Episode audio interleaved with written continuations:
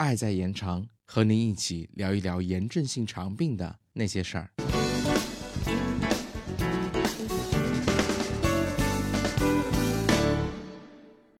嗨，大家好，C C C M 小课堂又如约开课了。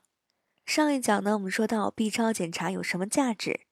那这一讲我来和你们说说炎症性肠病患者为什么要进行肠道超声检查，以及肠道超声检查又有什么优点。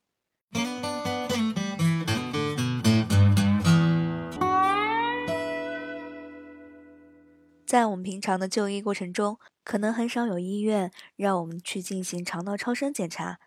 但是在欧洲国家，肠道超声检查在炎症性肠病患者中的应用十分常见。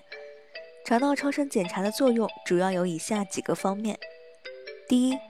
可以观察回肠和结肠的肠壁有无增厚，来判断病变的部位；第二，评估肠壁炎症活动程度；第三，评估有无肠道狭窄、脓肿。和瘘管等并发症。第四，如果患者有脓肿，就可以在超声引导下进行脓肿穿刺引流术，为外科手术做好前期准备。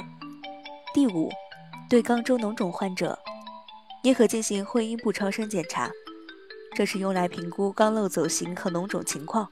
以及超声引导下进行脓肿引流。这一讲内容比较短。具体的超声检查，大家可以上网去搜索一下相关的内容，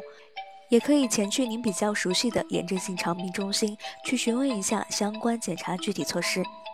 那这一讲的内容到此就结束啦。本期节目由主播毛巾、幕后剪辑藏书联合制作播出。